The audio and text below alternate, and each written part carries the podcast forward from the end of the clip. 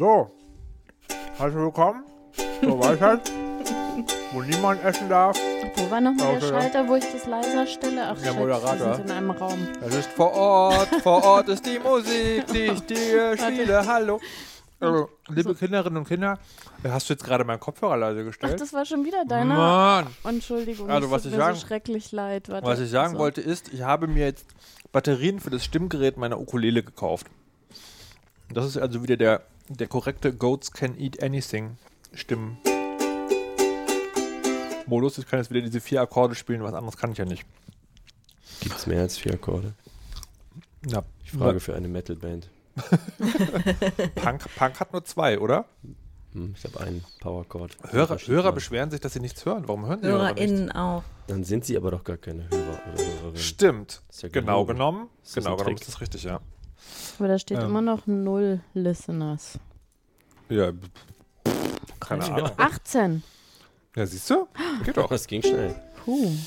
Warum sind davon nur 13 im Chat, ist die Ist Frage. das jetzt Pre-Show? Ja, das ist jetzt Pre-Show. Aber nicht Pre-Pre-Show. Nee, Pre-Pre-Show haben wir abgeschafft.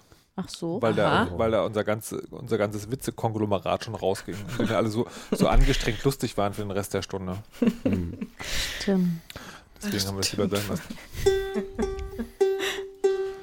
War nicht lustig. Die Frau Kirsche kann ich aber schon mal sagen, also statt Pre-Pre-Show kann ich jetzt die Frau Kirsche anschwärzen. Die hat heute versucht, über andere zu bestimmen. Das stimmt. Das, ist das also, nicht ihr Job? Das macht die aber regelmäßig. Äh, ja, nicht. Da, da kann man die nicht, nicht mit shamen, ehrlich Nicht gesagt. Studierende, sondern Mitpodcaster. Innen. Das auch. Mhm. Das war aber mit meinem Einverständnis, ist es dann bestimmen? Ja, weil es ja auch über den Mitpodcaster ging, der sein Einverständnis nicht gab. Möchte Ja. der sich hier nochmal zu Wort melden? Ich glaube, der, der kann heute nichts. Siehst du? Dann ist- gibt es diesen Widerspruch. gar nicht.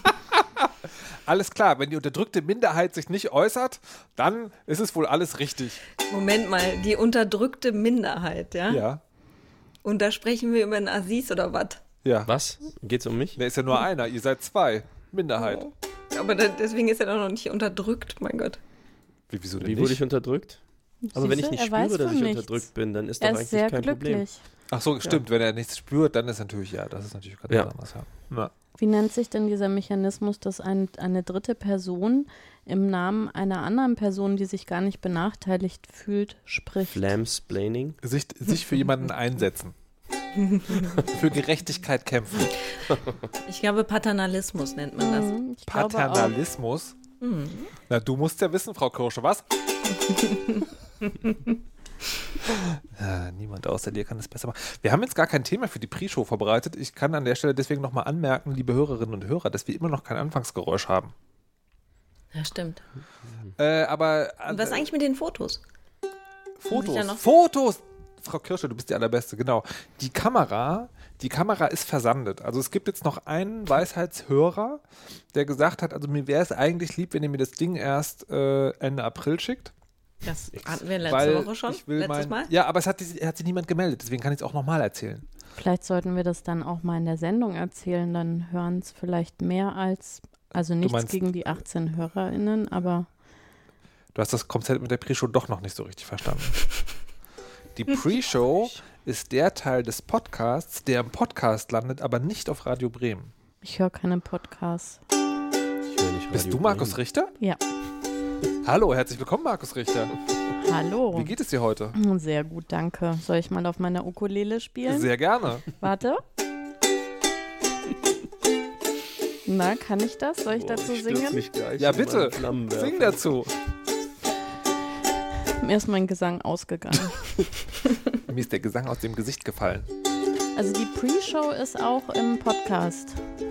Ja, nur nicht in, bei Radio Bremen, weil die Genau. nur 55 Minuten senden. Und wir aber 60 machen. Richtig. Das ist auch so geil, weißt du, da machst du, dann machst du einen Podcast und denkst du, voll das harte Sendeformat und dann das Radio so, das geht aber nicht. Obwohl, hätte ich- hätte Und, auch- und der Podcast so, na gut, okay. Nee, ja, für Fame tun wir alles. Für öffentlich-rechtlichen Fame alles. Ich habe es immer noch nicht bei Radio Bremen gehört. Wieso Aber ich nicht? glaube, weil ich es immer verpenne dann.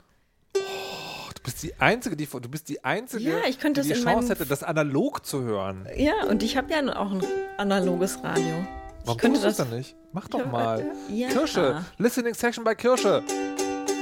Alle Genau, fahren hin. alle fahren hin, es gibt Ge- Getränke. Uh. Also meinst du, meinst du jetzt Cola Light oder Getränke? Getränke meine ich. Wow. Was hat es eigentlich mit Cola Light auf sich? Ich habe beobachtet, dass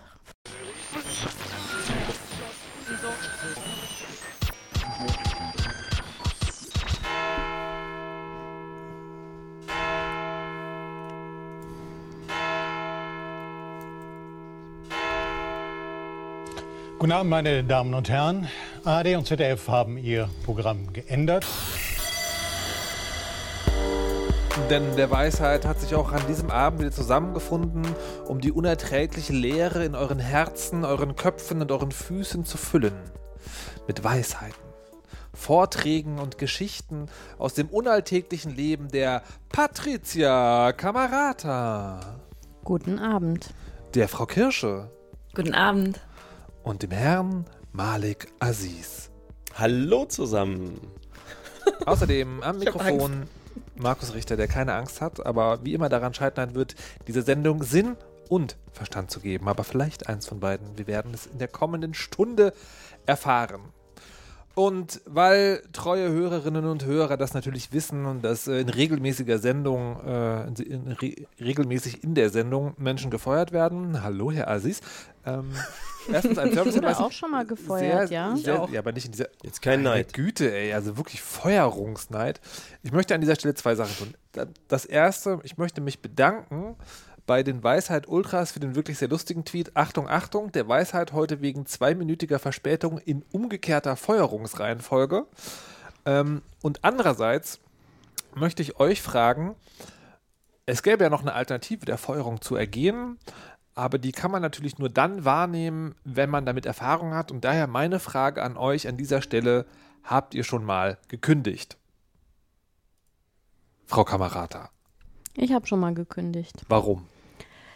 Das äh, waren sehr viele komplizierte Gründe und das war nicht, äh, weil ich grundsätzlich mit dem Job unzufrieden war, sondern weil ich ihn sehr, sehr lange gemacht habe. Und heutzutage, wenn man dann so in die Midlife-Crisis reinrutscht, muss man sich ja fragen, ob man das jetzt wirklich für immer und bis in die Rente macht.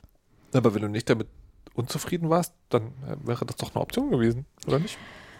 Weiß ich nicht. Man hat ja irgendwann so den Druck, dass man denkt, man, man kann das nicht für immer machen. Hat man das? Ich ja. Okay. Und wie hast du dich dann auf diese Kündigung vorbereitet, innerlich? Oder gar nicht? Doch, ich habe mich sehr lange vorbereitet, weil äh, man äh, muss das ja, also man darf es ja, also ich habe mir gedacht, das darf man ja nicht zu weit im Monat machen, gemessen an der Kündigungsfrist, damit schon die ganze Zeit schlechte Stimmung ist. Aber auch nicht auf den letzten Drücker, weil dann ist ja mit der Übergabe je nach Kündigungsfrist gemein. Und dann trägt man eine Zeit lang dieses hässliche, dunkle Geheimnis mit sich herum. Mhm. Und äh, dann habe ich ganz lange überlegt, wie man sowas auch einleitet.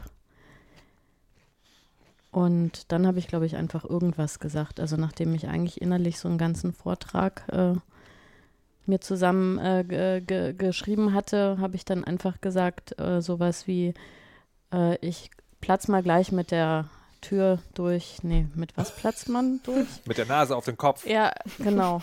Und äh, hier ist mein Kündigungsschreiben. Du hast, nicht gesagt, du hast nicht gesagt, ich kündige, sondern du hast gesagt, hier ist mein Kündigungsschreiben. Na, das muss ja rechtlich äh, korrekt sein. Man muss Schon. das ja auch ähm, schriftlich einreichen. Ja, ja, schon, aber ist, ist, ich finde, das ist ja eins indirekter. Nicht zu sagen, ich kündige, sondern hier ist mein Kündigungsschreiben. Damit hast du ja nicht gesagt, dass du kündigst. Damit hast du ja nur gesagt, dass du jetzt ein Schreiben übergibst. Da steht eine Kündigung drin, ja. Finde ich schon sehr lustig. Aber was, ich, was, was mich da noch interessieren würde, ist, wie hast du denn den Termin ausgemacht, um dieses Gespräch zu führen? Oder war das spontan dann? Nee, nee, also da habe ich am, am Tag davor gesagt, ich müsste eine Sache äh, besprechen und ob wir da morgen ein Zeitfenster finden. Da habe ich dann aber ganz schön geschwitzt, weil ich hinterher dann über die Sekretärin erfahren hatte, dass mein Vorgesetzter Urlaub hatte ab übermorgen.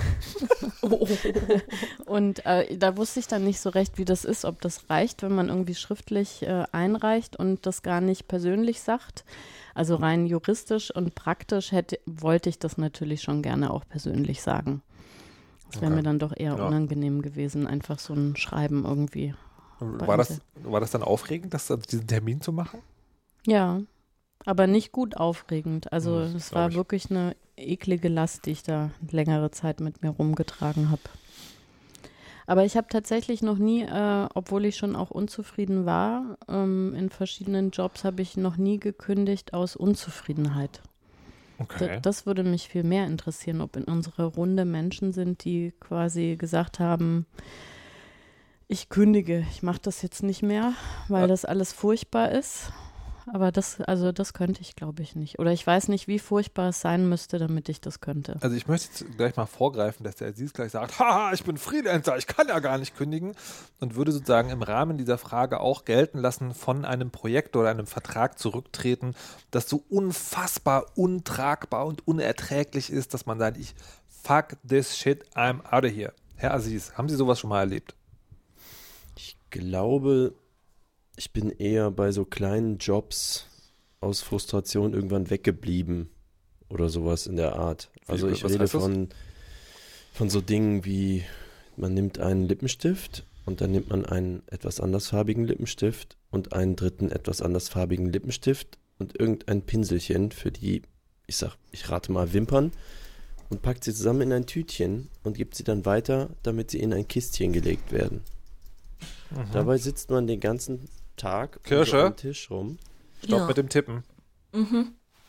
ähm, und ist dann so, sage ich Voll mal, frustriert, weil die Damen, die sonst noch um den Tisch sitzen, äh, lauthals sich darüber aufregen, dass Leute mit Abitur ja quasi keine Menschen sind. Und wie süß doch das Baby auf dem Foto so und so ist. Das habe ich zwei Tage ausgehalten. Ich dachte, ich bräuchte Geld, dann wusste ich, Geld ist gar nicht so wichtig im Leben. Und äh, machte mich von dann. Aber ich glaube, da habe ich nicht mal irgendwem Bescheid gesagt. Das war so, fuck you all. Du bist einfach nicht mehr gekommen? Ja, einfach nicht. Ja, es war, glaube ich, so ein 10 Mark die Stunde Job äh, in irgendeiner Fabrik, keine Ahnung. Und so andere Sachen, ich glaube, da sind eher so Verträge ausgelaufen. Ich bin, also bei Kunden habe ich das nie. Also ich hatte durchaus schon mal erheblichen Stress nach Projekten, obwohl die fantastisch gelaufen sind, sodass ich ganz knapp vorm Landgericht war. Wir erinnern uns an die Rechnungsgeschichte. Ja. Um, das war aber auch wieder nix, ne? Das ist ja schon zu Ende geführt worden, würde ich Mhm. sagen, gilt also nicht in der Mhm. Kategorie. Okay. Na gut. Frau Kirsche? Vielleicht fällt mir noch was ein, aber Ich habe ja eh immer befristete Verträge.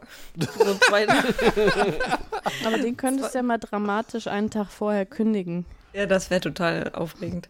Ähm, insofern stellt sich die Frage nicht so richtig, aber ich habe jetzt gerade für ähm, den äh, neuen Job, den ich angenommen habe, ähm, zumindest sagen müssen, ich bin jetzt mal anderthalb Jahre weg.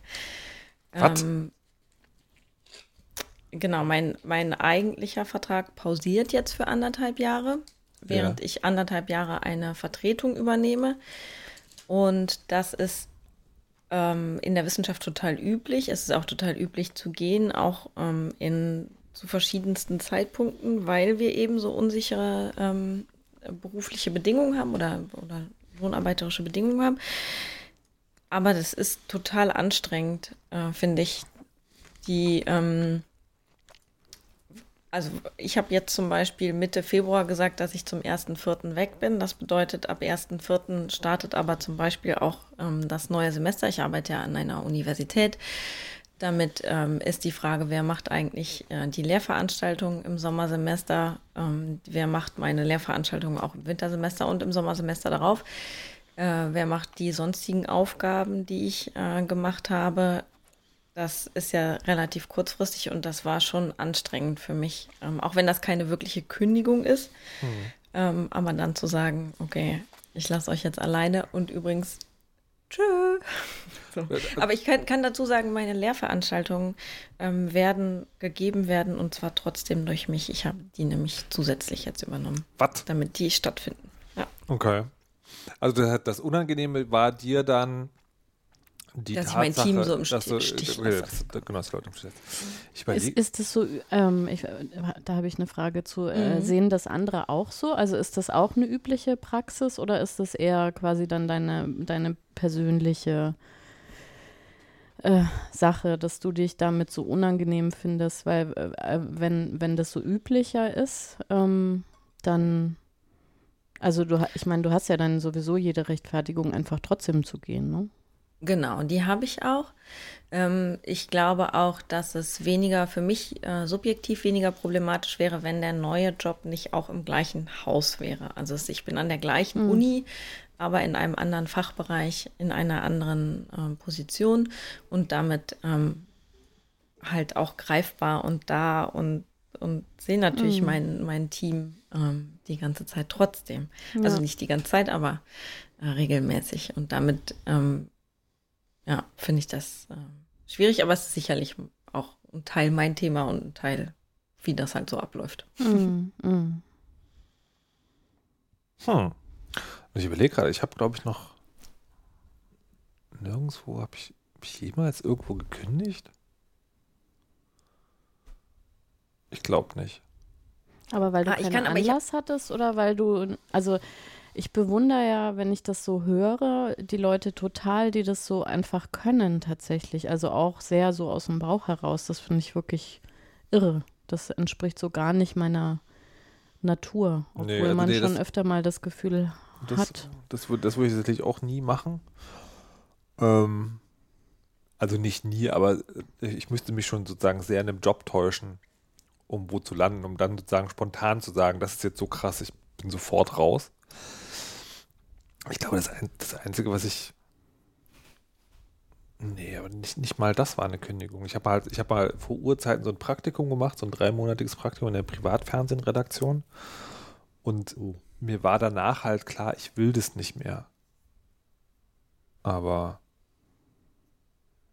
das Wie ist war. denn da so der Vergleich hinter den Kulissen? Ich stelle mir Schlimmes vor, aber nur so abstrakt. Ja, das, das war halt, äh, das war in dem, äh, in dem Magazin, das habe ich auch ein paar Mal erzählt, deswegen nur kurz, das war in diesem Akte-Magazin, ne? also hier Akte 01 oder Akte 01 war es damals.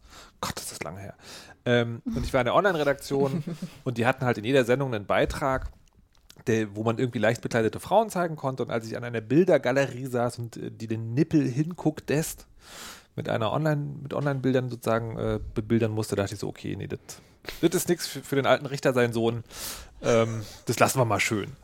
Und das einzige andere Mal, da habe ich, da habe ich so einen, so einen, so einen regelmäßigen Freelancer-Job auf, aufgegeben, aber das war auch so, das war alles okay.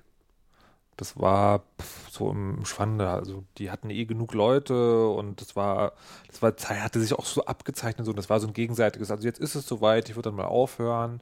Da war so, ja, kannst du hier noch die zwei Wochen? Ja, kann ich machen, nächster Dienstplan und so. Und dann war das alles ganz, äh, ganz possierlich eigentlich. Ja. Ich habe, glaube ich, noch nie.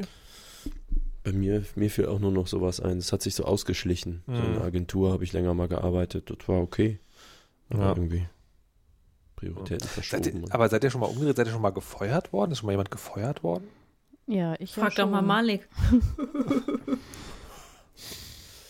Düdüm, den hätte ich kommen sehen müssen. Der war so offensichtlich und ich bin reingelaufen in das offene Messer. Das habe ich mir selber hingelegt.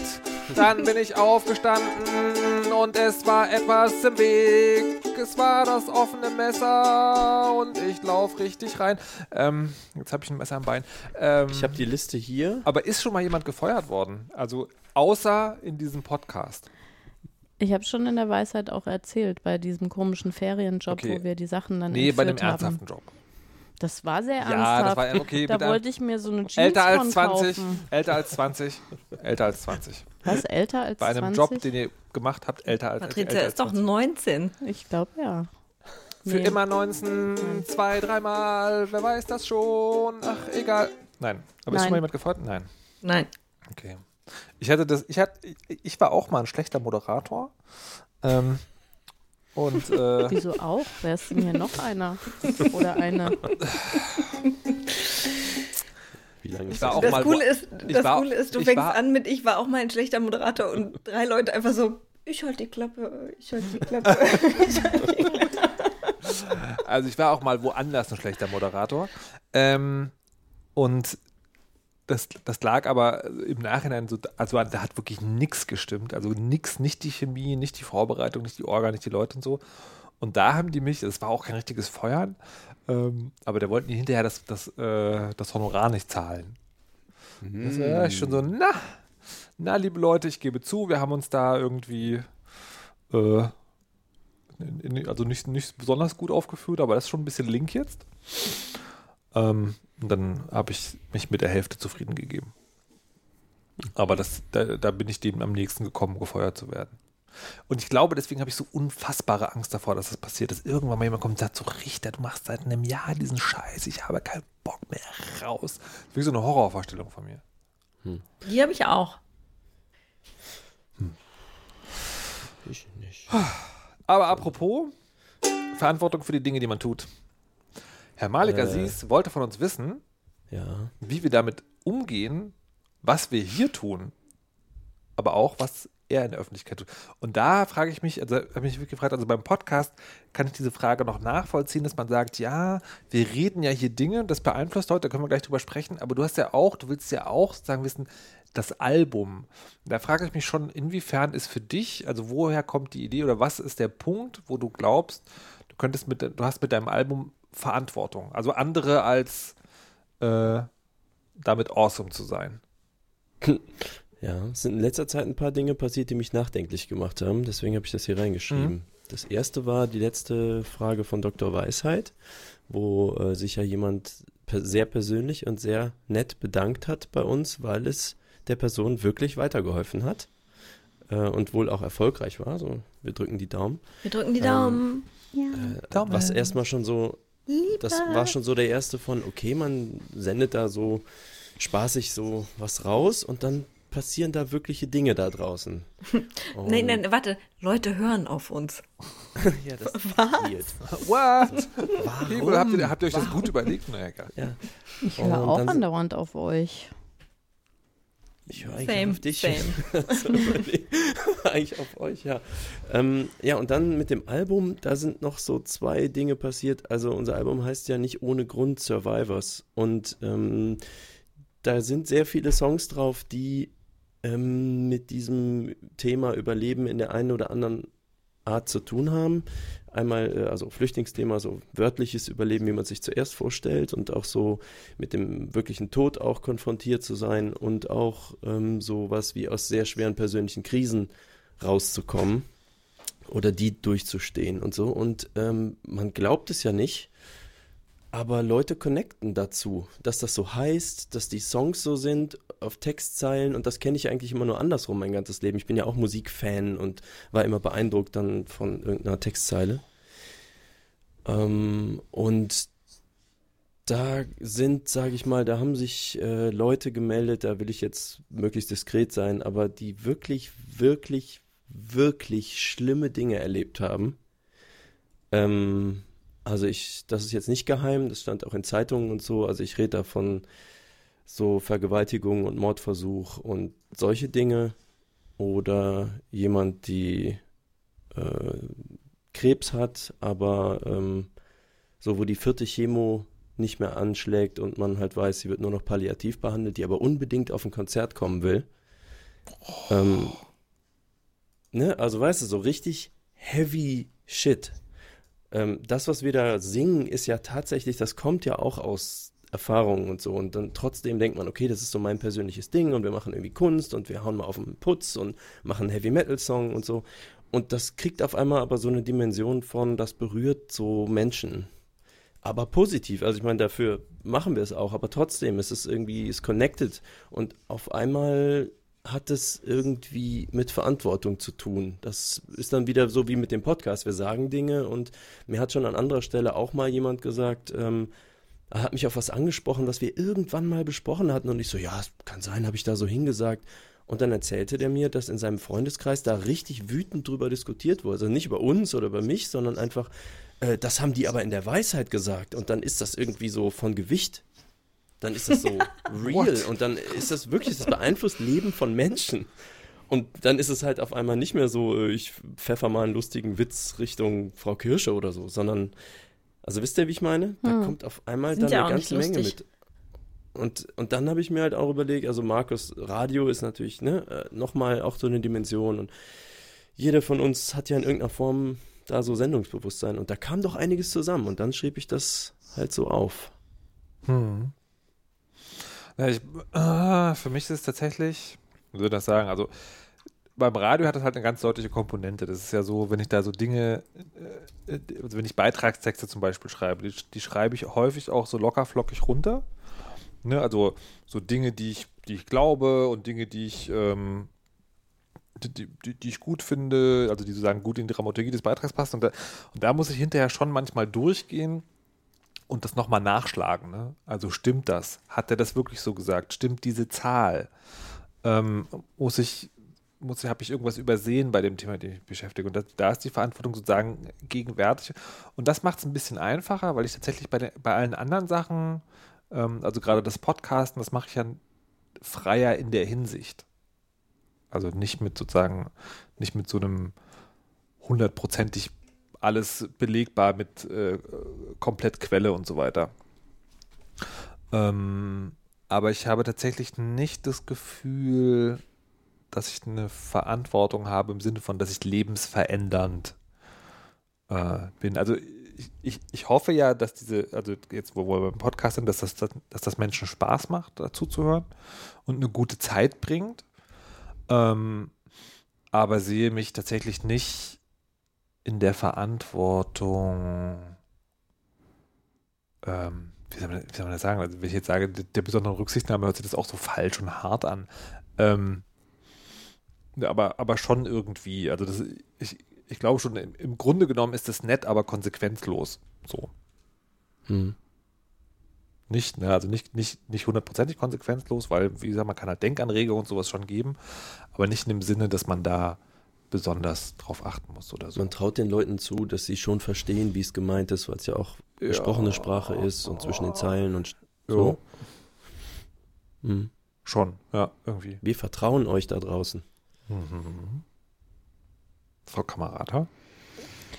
Na, ich habe jetzt gerade überlegt, also äh, ich glaube schon, dass ich Leute auch beeinflusse, aber glücklicherweise ja hauptsächlich positiv, zumindest was das Feedback irgendwie angeht. Das war ja ein, eigentlich so der größte Motivationsfaktor beim Buch. Also das habe ich nicht äh, geahnt, aber tatsächlich äh, habe ich ja ganz viel E-Mails und so bekommen, ähm, weil äh, das Leute insofern beeinflusst, als dass die vielleicht äh, dachten, das äh, muss eigentlich alles ganz anders sein mit Familie und das darf nicht schief laufen, das darf nicht stressig sein, man darf nicht genervt sein und so weiter und so weiter. Und wenn die dann das Buch lesen, ähm, lesen die dann natürlich raus, dass äh, es mindestens noch eine weitere Person gibt, die irgendwie kläglich scheitert.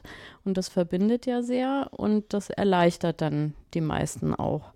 Und ich glaube, so einen ähnlichen Effekt ist je nachdem, was ich schreibe, auch äh, wenn so Gedanken angeregt werden, dass das schon äh, das ein oder andere dann auch im, im Leben der Person irgendwie ändert. Ähm, das geht mir ja selber so, wenn ich irgendwie andere Beiträge irgendwie lese und da das Gefühl habe, Mann, da habe ich jetzt was gelesen, über was ich so noch gar nicht nachgedacht habe oder den Aspekt habe ich noch gar nicht gesehen und dann beeinflusst das ja auch meine, meine Meinung, meine Einstellung, mein Handeln und so weiter. Ähm, aber ich, glaube, ich bin auf jeden Fall noch nicht sensibel genug, wie viel Einfluss das tatsächlich hat. Also das habe ich, äh, ähm, also das muss ich, glaube ich, auch noch besser lernen, dass man nicht zum Beispiel die eigene Lebensrealität so als Standard für alle sieht, wenn man da so locker von irgendwie berichtet, ähm, sondern dass man da auch ein bisschen den Blick hat, dass es eben vielen nicht so gut äh, geht oder eben einfach andere Lebensrealitäten da sind und ähm, wenn man dann über bestimmte Themen spricht, dass man ab einer gewissen Reichweite schon auch ähm, so eine Art Verpflichtung hat, das so ein bisschen mitzusehen. Und ähm, zumindest, äh, also muss man vielleicht nicht immer alles beleuchten, aber dass man immer noch mal so mit aufnimmt, dass das nur ein Ausschnitt ist, den man jetzt wie auch immer bespricht oder beschreibt. Mhm. Aber das sagen, aber du hast äh, dich noch nie wie soll man das sagen, innerlich zensiert oder so? Weil du dachtest, ich habe jetzt. Na doch, das mache ich ja ständig. Also, aber das ist ja eher the themenbezogen. Also. Das machst du dann warum?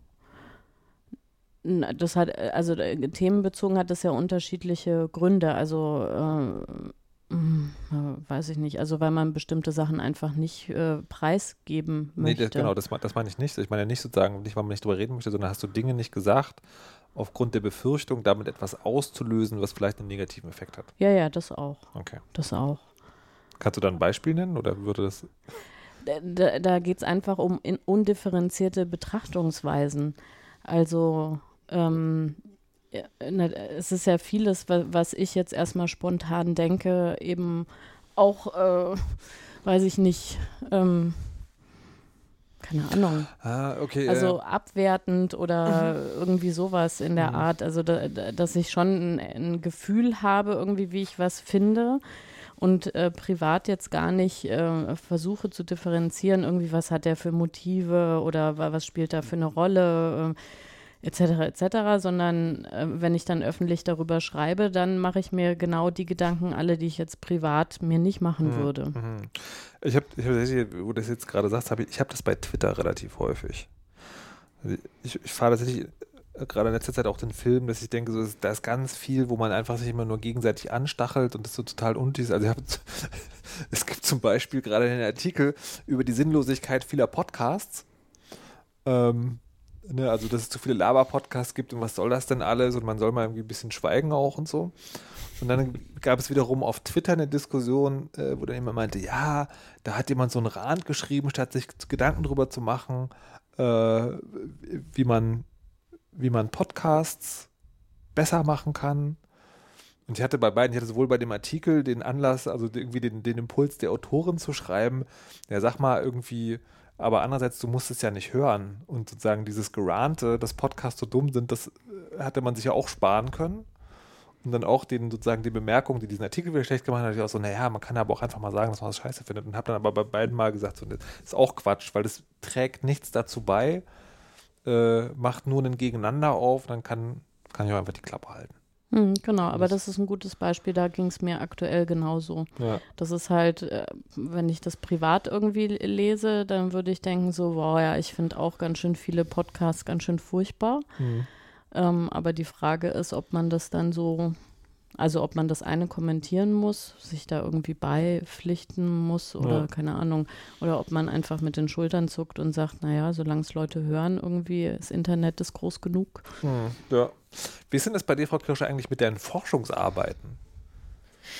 Ähm, die Forschungsarbeiten, die in der wissenschaftlichen Community verbreitet werden, da ist ja klar, dass das, ähm, dass der Erkenntnisgewinn und die Idee weiter zu forschen nicht ähm, also es läuft einfach auf einer anderen Ebene. Da muss man Leute eher davon überzeugen, dass es methodisch sauber ist und theoretisch richtig oder wie man auch theoretisch das Feld weiterentwickelt. Aber natürlich werden die Forschungsergebnisse auch in die ähm, Öffentlichkeit getragen, also das, was wir Public Sociology nennen, also öffentliche Soziologie, ähm, und äh, wo es darum geht, eben auch ähm, eine interessierte Öffentlichkeit zu informieren, auch in der passenden Sprache. Und da ist mir schon wichtig, dass das, ähm, dass das äh, sehr stark faktenbasiert ist, dass das, also es ist natürlich immer in der Wissenschaft wichtig, aber ähm, dass ich eben auch den Hörerinnen oder Zuschauerinnen und Zuschauern ähm, die passenden Quellen nenne, dass ich ähm, Statistiken aufweise, dass ich äh,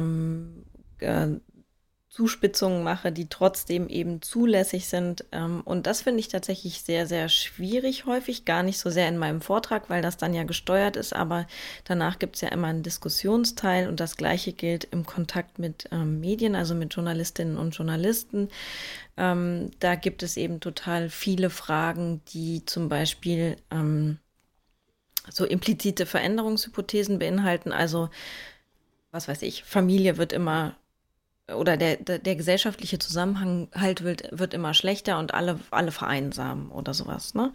Ähm, das ist dann eine, eine alltägliche Beobachtung, die auch medial durchaus befeuert wird und die sicherlich auch einzelne Personen spüren ähm, und wo es dann total schwierig ist, einerseits die Fragestellung und natürlich auch die, äh, die subjektive Erfahrung und Wahrnehmung ernst zu nehmen und andererseits zu sagen, ja, aber wir, wir haben keine Zahlen, die das zeigen. Wir können zum Beispiel zeigen, dass Familie sich diversifiziert, also dass sie äh, unterschiedlicher wird, dass sie sich diversifiziert. Ähm, aber wir wissen auch, dass Familienleben schon immer sehr, sehr divers war. Das war halt nur einfach nicht ähm, so opportun darüber zu sprechen. Das wurde verschwiegen. Ähm, das war verpönt, da gab es keine Statistiken zu, weil, ähm, weil ähm, in, natürlich in Zeiten, wo es noch wenig Möglichkeiten zur Datenverarbeitung gab, auch viel weniger quantitative Statistiken gefahren worden sind. Das heißt, wir haben erst seit ein paar Jahrzehnten diese Daten, die wir haben oder über die wir dann sagen können, wie sich etwas äh, ähm, verteilt, in, zum Beispiel in Deutschland, also wie sich, wie verschiedene Familienformen in Deutschland verteilt sind. Ähm, und da muss man immer vorsichtig sein, finde ich. Und gerade im, also ich hatte jetzt gerade einen Beitrag im Fernsehen, zu dem ich interviewt worden bin, wo die ähm, Person, mit der ich da zusammengearbeitet habe, sehr äh, dominante ähm, und auch moralisch aufgeladene äh, Thesen dazu hatte, wie sich ähm, äh, mit älteren Menschen bestimmte, ähm, bestimmte Lebenssituationen verhalten. Ähm, und da ist es dann wirklich total schwierig, da einerseits gegenzuhalten, wenn man merkt, die Person hat aber so eine Geschichte im Kopf und die möchte die auch auf jeden Fall erzählt haben. Ich hasse Journalisten, die sowas machen. Und dann kommt der Beitrag raus, den ich ja auch nicht unbedingt abnehme. Ne? Ja. Also, und dann, das ist wirklich, also das ist wirklich bitter, weil das dazu führt, dass ich eigentlich ganz oft keinen Bock mehr habe, das zu machen, weil ich dann auf Arten und Weisen zitiert werde, die all das, was ich, also jetzt in diesem konkreten Fernsehbeitrag Beispiel, habe ich zwei Stunden lang geredet. Ich habe mhm. zwei Stunden lang auf Fragen geantwortet. Es ist, der Beitrag ist vier Minuten lang. Davon habe ich vielleicht 40 Sekunden und sind genau die Sachen zum Thema rausgesucht worden, die ich am wenigsten relevant finde.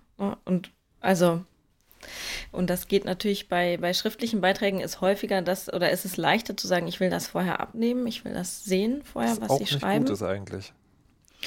Ähm, aber ähm, deswegen finde ich, hat das, hat, hat, hat das schon, oder trage ich dann im, mhm. im, in meiner Rolle als Wissenschaftlerin eben schon eine große Verantwortung, weil ich keine Lust habe, irgendwelche Bilder zu befeuern, die die in so einem äh, kulturpessimistischen, oh Gott, oh Gott, die Welt geht zugrunde Bild bleiben. Ja. Ich finde, äh, ja, ich, ich, muss da kurz was zu sagen. Ich finde es einerseits eine ganz schlimme Entwicklung und das ist tatsächlich eine Berufskrankheit, habe ich das Gefühl von Journalistinnen und Journalisten, nicht mehr, also die Geschichte schon fertig zu haben, wenn man zum Interviewgast geht. Ja. Und also ich kann das das hat auch, also man kann das auch auf die ganz große Ebene ziehen, warum das so ist und wie schwierig es ist, in einem als Freiberufler sozusagen ein Thema kaputt zu machen. Ähm, aber trotzdem, das geht eigentlich nicht. Und, und vor allen Dingen, weil sich ja der Journalismus damit dann genau dieses umgedrehte Ding einfängt, nämlich dass Interviewgäste anfangen, äh, Beiträge abnehmen zu wollen. Mhm, und das genau. darf eigentlich nicht sein. Eigentlich muss es so sein, der Beitrag, du hast, du hast als Interviewpartner für den Beitrag oder Interviewpartnerin keinen Einfluss mehr, weil du dir, und zwar deswegen, weil du dir sicher sein kannst, dass du richtig zitiert wirst. Oh, weites Thema. Ähm. Ähm, mich würde gerade doch noch was dazu interessieren, weil wir jetzt auch angefangen haben, Interviews zu geben, aber da geht es natürlich nur um unsere Persönlichkeit und unsere Meinung und jetzt mit der Band und so und schriftlich auch bisher meistens, das ist, glaube ich, komplett unproblematisch. Aber man hat doch jetzt gerade für Frau Kirsche eigentlich keine Chance, so perfekt zu interviewen oder ist, äh, also dass man weitgehend ausschließt, dass das irgendjemand so zerpflückt und ins Gegenteil dreht oder so. Also es geht doch eigentlich nicht, ne? Du musst, also das ist ja vielleicht, warum die Politikersätze so glatt gebügelt sind, oder wie ist das? Also gibt es da, gibt es ja auch so Trainings, ne? Wenn jemand so in die Öffentlichkeit tritt, so Fußballer oder so, die kriegen doch dann so Trainings, wie sie dann zu antworten haben, damit das minimiert wird, nehme ich an, aber dann wird es halt auch furchtbar boring. wie ist das? Das ist die Frage, sorry. Das ja, meine Frage ist, hat man da überhaupt eine Chance?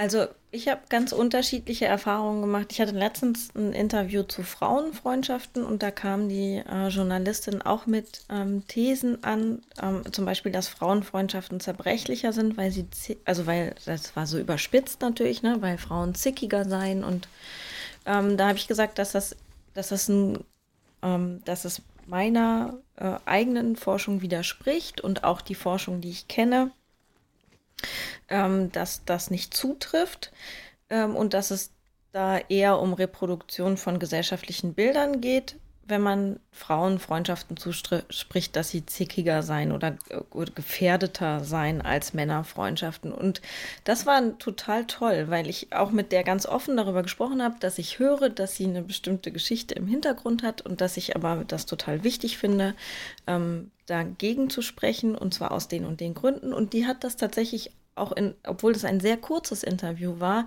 in die, ähm, in ihren Artikel mit aufgenommen. Also die, die Sache der gesellschaftlichen Bilder und ähm, dass ich dem eben widerspreche. Das heißt, ähm, manchmal kann man total toll, finde ich, das äh, thematisieren. Also ich thematisiere das immer auf der Metaebene, dass ich sage, ich verstehe, dass Sie hier sind für eine bestimmte Geschichte, ähm, aber ich bin eben dafür da, Sie ich bin in einer bestimmten Funktion da. Sie fragen nicht mich als Privatperson, sondern sie wollen ihrer Geschichte damit irgendeine Form von Legitimation geben und ähm, ich muss das ernst nehmen.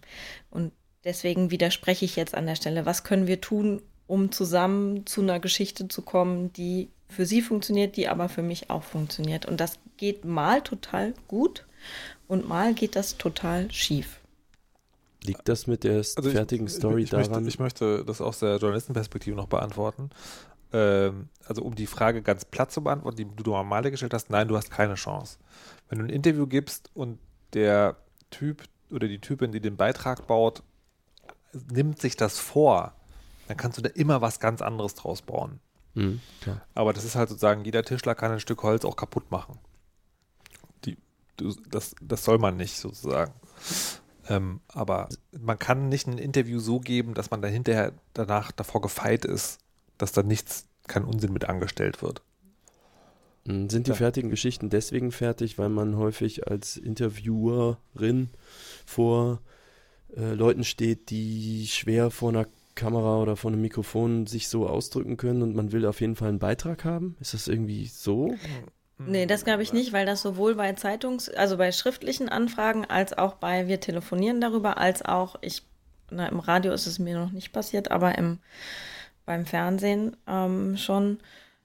Und ähm, das hat, glaube ich, was mit der Art und Weise zu tun, also manchmal hat das was damit zu tun, dass die Personen, die die Interviews führen, also die Journalistinnen und Journalisten, einfach auf ein Thema gesetzt werden, wo die halt auch nicht viel Ahnung von haben und nicht viel Zeit für haben und dann kommen die mit eigenen Themen an. Das wäre jetzt die, äh, die freundliche Variante dessen, was mir dazu einfällt. Und dann fallen mir noch ein paar unfreundliche ein, die ich hm, aber jetzt okay. nicht hier sagen möchte. Hm. Ja, ein bisschen, ich ähm, wollte gerade noch ergänzen. Ein bisschen kann man das aber ja schon auch abfangen im Vorgespräch, oder? Also die, die finden ja meistens auch statt. Also das kenne ich, dass ich dann halt genauer nachfrage, irgendwie, in welche Richtung so, soll es denn gehen oder was die im, im Kopf irgendwie haben. Ähm, und äh, dass ich da dann ziemlich schnell merke, ob ich dafür dann eigentlich passe oder nicht weil die sich natürlich nicht so tief irgendwie damit befasst haben, sondern vielleicht mal irgendwie einen Artikel gelesen haben, den dann nicht richtig verstanden haben und dann irgendwie, also das klassische Thema ist irgendwie Kinderfotos im Netz. Äh, und dass sie dann eigentlich ein Interview haben wollen, ähm, wo ich möglichst geifernd irgendwie sage, also auf gar keinen Fall Kinderfotos äh, und äh, gehören überhaupt nicht ins Netz und alle Eltern, die es machen, sind irgendwie Verbrecher. Ähm, und ähm, ja, also da, ich glaube, ein bisschen abfangen kann man es schon in, in, dem, in so einem Vorgespräch, ne? dass man dann sagt, okay, da, also kommt mir jetzt so vor, als wenn es irgendwie in die Richtung gehen soll und dafür bin ich ganz bestimmt nicht die richtige Ansprechpartnerin. Hm. Ja, das würde ich auch sagen, wobei ähm, meiner Erfahrung nach gerade für Anfragen für ähm, Zeitungs- oder Zeitschrifteninterviews es gar kein Vorgespräch gibt. Also da kommt Hm. die Anfrage, stehen Sie für das Thema XYZ zur Verfügung? Dann schreibt man ja oder nein und dann kommt das Interview und dann ist das durch. Okay. Also, Also es, es gibt es gibt irgendwie, glaube ich, zwei zwei Dinge, also Hauptmotivation oder, oder Haupt, Haupttrigger dafür. Das eine ist tatsächlich, stelle ich einfach ein ökonomischer. Ähm, wenn du einen Beitrag dir vorher fertig machst und dann funktioniert, dann sozusagen, dann bricht der aus, dann brauchst du halt einfach schlicht und ergreifend mehr Zeit. Das heißt auch, du verdienst weniger. Also das ist sozusagen einfach ein ganz klassisches Problem, wo man, dass man, wo man zu Ende gehen kann, sagen kann, okay, wir brauchen Revolution oder wenigstens bedingungsloses Grundeinkommen, weil dann kann man Themen auch zu Ende recherchieren. Und das andere ist, ähm, also wo, wie das auch entstehen kann, ist äh, eine Verflachung. Also das, das ist, ich erlebe das manchmal in Redaktionen, dass ein Thema auftaucht, weil irgendwo hat irgendjemand eine steile These gehört und ähm, niemand hat so richtig vom Thema Ahnung und dann macht man das halt so und dann funktioniert's, dann funktioniert der Beitrag als Beitrag auch tatsächlich nur so, wenn man wenn, wenn die These hält. Ähm, und das finde ich schade manchmal, also weil ich finde, manchmal wäre es tatsächlich eigentlich angezeigt, dass man sagt, also es gibt folgende These, was ist denn das eigentlich? Und dann kann man die auch auseinandernehmen. Und sagen, Ja, zum das Schluss bleibt halt sowieso, das geht halt auch, aber das ist, das funktioniert halt nicht immer. Und, und eine Abwandlung von diesem, von diesem Mechanismus ist auch das, äh, was Frau Kirsch jetzt gerade gesagt hat, nämlich bei ma manchmal ist es so, dass man sagen kann, ich verstehe, wo das herkommt, aber es braucht eine Metaebene, um das aufzubrechen. Und das ist manchmal zu kompliziert. Das ist auch, also je, je je, je bildiger das, also die, die Komplexitätsabfolge ist so ein bisschen irgendwie äh, Text, Radio, Fernsehen und Fernsehen ist das Medium, was am unterkomplexesten ist. Ähm, und da wird sich oft einfach keine Zeit für Metaebenen genommen. Unterkomplex, das nehme ich auf in meinen aktiven Wortschatz. Das ist genauso schön wie tiefbegabt statt hochbegabt. ähm, und ich möchte an dieser Stelle, es ist mir jetzt ein Bedürfnis zu sagen, sozusagen, das ist, also das ist, das ist ein, das ist ein Effekt, der ist beobachtbar und der ist auch sozusagen nicht nur einmal im Jahr in ganz Deutschland, sondern kommt bestimmt auch häufiger vor und gerade sagen, je, je bunter und privater das Medium, desto eher passiert sowas. Ähm, aber das sind halt wirklich die Negativbeispiele. Es geht schon auch anders. Also ich, wollte ich nur noch mal gesagt haben. Hey, Und, und, und ich, also ich halte tatsächlich sozusagen, also einer, einer der Dinge, die ich mache, ist halt tatsächlich sowas nicht. Sondern ich, also ich arbeite natürlich auch mit Thesen. Wenn ich einen Beitrag anfange, habe ich auch immer eine bestimmte Idee dahinter. Und dann ist es mir aber natürlich auch schon passiert, da gehst du zu einem Interviewpartner und sagst, so, wie sieht's denn aus hier? Das ist doch alles kaputt, oder? Und sagt er so, naja, ja, eigentlich gut, aber nicht. dann, du kannst die ja dann feuern. Das ist ja. Malik, ich weiß nicht, also das geht im Podcast sehr, sehr gut. Hm. Interviewpartner in der Sendung feuern, also gerade wenn sie live ist, ist nur bedingt eine Option, sage ich jetzt mal diplomatisch. Seltsames Konzept. Verstehe Ja, ich nicht. Ich verstehe es auch nicht, aber es ist, also es ist wirklich, es hat, es hat sich noch nicht so durch. Ich finde auch, dass, das würde einer Belebung und Dynamisierung des Gesprächskonzepts kä- käme das sicherlich zugute, ähm, aber hat sich irgendwie noch nicht durchgesetzt. Hm. Also überhaupt nicht. So. Apropos öffentliche Verantwortung. Ich hätte da auch noch eine Frage an euch. Und zwar ist ja heute der 19. März. Das heißt, mein Fake-Geburtstag ist jetzt eine Woche her. Ich habe mir vor vielen, vielen Jahren, als äh, Online-Plattformen begann, begonnen haben, nach Geburtstagen zu fragen, ich gesagt, es geht euch überhaupt gar nichts an, weil ich Geburtstag habe. Fuck you. Ähm, und dann konnte man sich aber nicht anmelden, wenn man kein Geburtsdatum eingegeben hat. Also habe ich den 13.03.31 eingetragen. Und äh, Du Nazi. di diverse. Derailed. Ich habe nicht den 18.08.88 eingetragen. Ja? ähm, so. Ähm, und Für die armen Leute, die da wirklich geboren sind. und be bekomme halt sozusagen also haufenweise schöne Geburtstagsmails und so. Was aber auch passiert ist, auf Facebook gratulieren mir Leute. Also es gibt auch, es gibt auch tatsächlich Menschen, die ich sozusagen nur sehr entfernt kenne. Und wenn ich meinen Facebook Messenger aufmache, dann findet darin, also finde ich darin sozusagen über die Jahre hinweg die Kommunikation, herzlichen Glückwunsch zum Geburtstag, oh vielen Dank, es ist nur mein Online-Geburtstag. Oh ja, stimmt, das ist mir letztes Jahr auch schon passiert. Und das sozusagen vier oder fünf Mal. Ähm, und, und je weiter, aber je weiter die Normalisierung von sozialen Netzwerken in den Lebensalltag voranschreitet, desto ich will nicht sagen, ich fühle mich schlecht, aber desto mehr beschäftigt mich das auch so ein bisschen, ob man das überhaupt noch darf. Oder ob du deinen Pass jetzt einfach ändern lässt. Ob ich meinen Pass jetzt einfach. nee, also ob das. Also, ich, weiß nicht, früher habe ich mich immer noch so sozusagen so lustig drüber gemacht, so, ihr glaubt wirklich nur, weil hier das irgendwie das Geburtstag steht, ist mein Geburtstag, das ist doch totaler Quatsch. Was seid ihr denn für Nulpen? Aber mittlerweile es ist ja einfach, also die, das ist ja, die Macht der Gewohnheit ist ja so, dass man denkt, also natürlich, wenn ich einen Facebook-Geburtstag sehe, also in gewissen sozialen Zirkeln, ähm, dann gehe ich davon aus, der ist halt, der ist halt tatsächlich, hat da wirklich Geburtstag. Und jetzt die Frage also an euch, muss ich mich schlecht fühlen oder darf ich auch weiterhin Online-Geburtstag haben? Du musst dich schlecht fühlen. Warum? Nur so. Weil ich Bock drauf Oh Mann, ey, ich habe ich hab diese lange Frage vorbereitet. Aber schlecht fühlen musst du dich nur, wenn du Geschenke bekommst. Ich mag nee, aber Moment, Geschenke. Wir- das ein Coole Grund ist, dass ich letzte- letzte Woche auch- das Nee, warte, stopp, also ich habe noch, ich hab noch eine Detailfrage. So, so also wenn, wenn, wenn mir da Leute gratulieren, die ich wirklich gut kenne, dann sage ich so, ja, ist mein Online-Geburtstag. Aber es gibt auch, also mir gratulieren auch wirklich weit entfernte Leute. Und dann klicke ich einfach Like. Ist ja okay. Das, ich habe aber, ich war am äh, letzte Woche, als das war, bei Facebook sagte mir das auch, dachte ich so, hä, hat der nicht ganz wann anders Geburtstag? Dann hatte ich mir eigentlich vorgenommen, dich über einen Chat zu fragen, sag mal, hast du heute wirklich Geburtstag oder bin ich blöd? Und dann habe ich es aber einfach vergessen, so wie ich viele Geburtstage einfach vergessen habe. Das heißt, ein Fake-Geburtstag gibt dir eine zweite Chance. Das ist doch schön. ja, es, Ja, aber, aber wenn, wenn Frau Kirsche sozusagen schon nicht meinen Geburtstag, an meinen Geburtstag, wenn Facebook ihr sagt, das ist, woher soll sie denn wissen, wann mein richtiger ist? Guck mal, ich Da habe dachte der ist irgendwie im, im Herbst oder irgendwie sowas. Ja, das stimmt. Da- da- Ich hatte auch ein schlechtes Gewissen, aber dann wiederum dachte ich an all die. Also, wenn 11. Frau Kirsche 11. März. Geburtstag hat, wissen Ja. alle, ne? Bitte? 6. Dezember.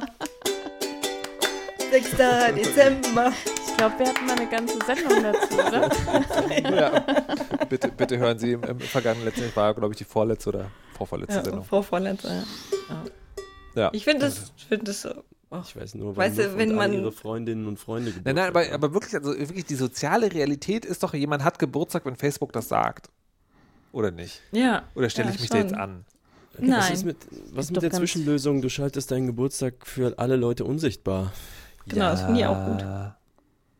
Finde ich, sollte ich eher machen. Ne? Also kein, kein jährlich wiederholendes äh, Mahnmal der sozialen Kompetenz von sozialer Netzwerkbenutzung, sondern nicht umschalten, weil das macht man nicht mehr. Gehört, das gehört sich nicht. Ja. Mein Problem mit deinem Online-Geburtstag war, dass ich das nicht von Facebook erfahren habe, sondern dass es in meinem Kalender stand. Und ich glaube, es stand in meinem Kalender, weil ich wahrscheinlich irgendwas habe ich mal da reingesynkt oder irgendwie, also ich, vielleicht habe ich dein Facebook-Ding, ich, ich habe wirklich keine Ahnung, aber ich habe es nicht per Hand da eingetragen. Es kam irgendwie aus meinem Adressbuch und da, ne, irgendwie. Und äh, deswegen war es doppelt gemein. Weil ich auch so, ich war auch so, hä? Kann denn das sein? Und Ja, äh, irgendwie hatten wir da eine Konversation drüber, ich weiß gerade nicht mehr, wa- was es genau war. Und dann dachte ich, aber ich, aber ich habe nicht auf Facebook geguckt. ja. Hm. Es ist korrigiert. Nächstes Jahr schauen wir mal. Ich finde es wenig befriedigend, eure Antworten. Muss ich ganz ehrlich sagen. Ja, meine ist pragmatisch, komm. Ja, Ich finde auch, also ich meine, das Abschalten ist doch gut und schlechtes Gewissen muss man nicht haben für so einen Kack. Aber vielleicht möchte Markus ein schlechtes Gewissen Ja, haben. genau, ich finde, du du könntest ja- schon ein schlechtes Gewissen haben. Warum? Die ganzen Leute, die sich dann fantasievolle Geburtstagswünsche für dich einfallen lassen. Es Und dir vielleicht noch ein schönes Bild suchen. Ja. Oder ein GIF sogar. Irgendwas auf, mit, mit, vielleicht mit auch noch einer schönen Schriftart und einem Kalender. Noch Okay, schlimmer ist aber nämlich, Moment, Moment, ja, ich will noch auch was sagen dazu.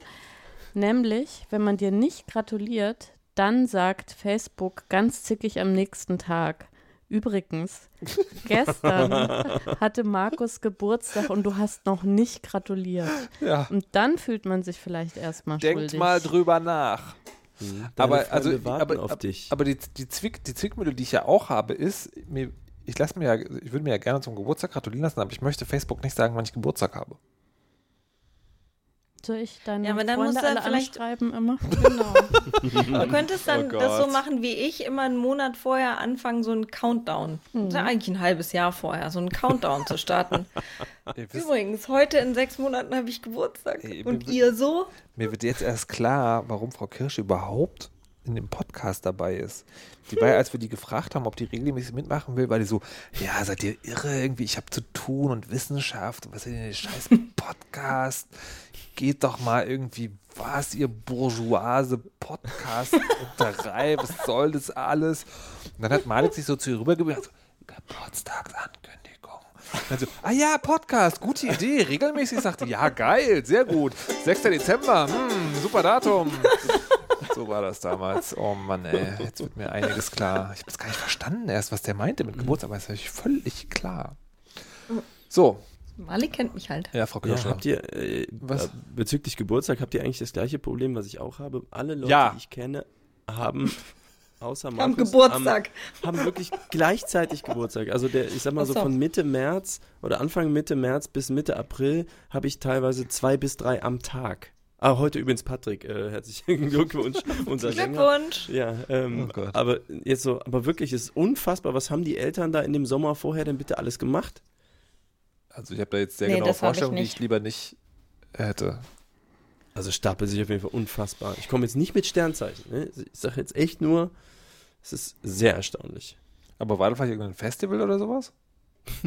Aber in allen verschiedenen Jahren. Die sind ja dann 20 so. Jahre Ja. auseinander. Verstehe. Außerdem Vielleicht muss das ja, du, bist doch im Rheinland, die müssten eigentlich alle neun Monate nach Februar, Karneval. März Geburtstag haben, so wie Ja. ich zum Beispiel. Oh, der Alkohol lustig, ne? Oh Was so ein. Kölsch ausmacht. Meine Güte. Apropos, Kölsch, apropos Karneval und Kölsch, Frau Kirsche wollte noch über Horrorstädte reden. Was sind Ja, denn genau.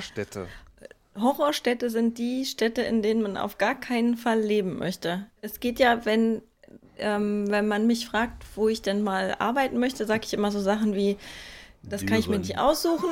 genau, Türen. Universitätsstädte. Äh, das kann ich mir ja nicht aussuchen. Ich habe nur ein paar Städte, wo ich auf gar keinen Fall hin möchte. Und meine 1A-Horrorstadt ist, und ich, äh, doch, ich kann erklären, warum, Stuttgart zum Beispiel. Warum? Ich möchte auf gar keinen Fall nach Stuttgart. Warum? Ähm, ich finde den Dialekt scheiße. Ich finde die Auto, den Autofokus, also innerhalb der Innenstadt, in Innenstadt total krass, was da für Karren rumfahren und was die Leute für ein Hobby haben, am Samstagabend mit ihrer Scheißkarre durch die Scheißstadt zu fahren. What? Und dann ist es da aber gleichzeitig wahnsinnig sauber und still und also es ist alles macht mich ganz eng. Okay. ähm, li ich sage liebe, li li liebe Kinderin, Ja, Malik, liebe, genau nicht liebe, so eng. Liebe Kinderin, oh Jesus Christ. Liebe Kinderinnen und Kinder, wollt ihr jetzt noch was Feuer uns doch. zu gleich? Wollt ihr noch was zu den Horrorstädten sagen oder wollen wir noch kurz, wir haben nicht mehr viel Zeit, Dr. Weisheit anschneiden? Ja, Gut. mir egal. Fragt Dr. Weisheit. Tadam. Tadam. Apropos nach Stuttgart ziehen, äh, es hat, uns hat nämlich jemand geschrieben, der wissen wollte, was sind die wichtigsten Punkte bei der Auswahl der Wohnung, aber das werden wir dieses Mal nicht mehr beantworten können. Schreibt es in die Kommentare. Zur nächsten Weisheit begrüßen wir euch gerne wieder hier und werden die wichtigsten Antworten mitteilen. Und den Weisheit letzter Schluss übergebe ich an Frau Kirsche. Uh, ähm, ihr Lieben, wollen wir uns darauf einigen, dass äh, wenn in den nächsten Wochen jemand über die Abtreibungswerbung schreibt oder spricht in eurem Umfeld, wir alle daran erinnern, dass es keine Werbung ist, sondern ein Recht auf Information. Dankeschön. Das mache ich. Auch in Sturgott. Werbung, Werbung, Informationsgebot, Werbung, Werbung, Informationsverbot, Werbung, Werbung, Informationsverbot, keine Werbung, es ist Informationsverbot. Das war beeindruckend schief. Ja, also wie immer, ne? Was? Was? Du kannst mich nicht mehr feuern. Du kannst mich nicht mehr feuern. Kirsche? Ist raus! Feuert! Kann ich wahr sein? Mann! Raus! Hast du das schriftlich? Aber ich habe am 6.12. Geburtstag.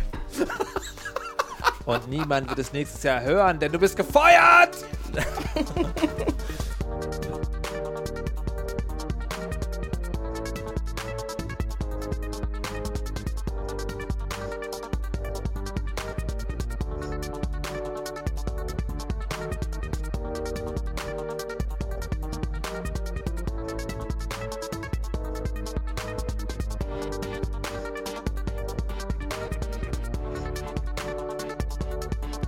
mich ja wirklich wundert, ist, dass Frau Kirschnecht die ganze Zeit durch die Weisheit getanzt ist und gerufen hat, Karl Marx wird ein Ampelmännchen, Karl Marx wird ein Ampelmännchen. Ja, aber, weil das, das finde selbst ich albern. Aber trotzdem Liebe.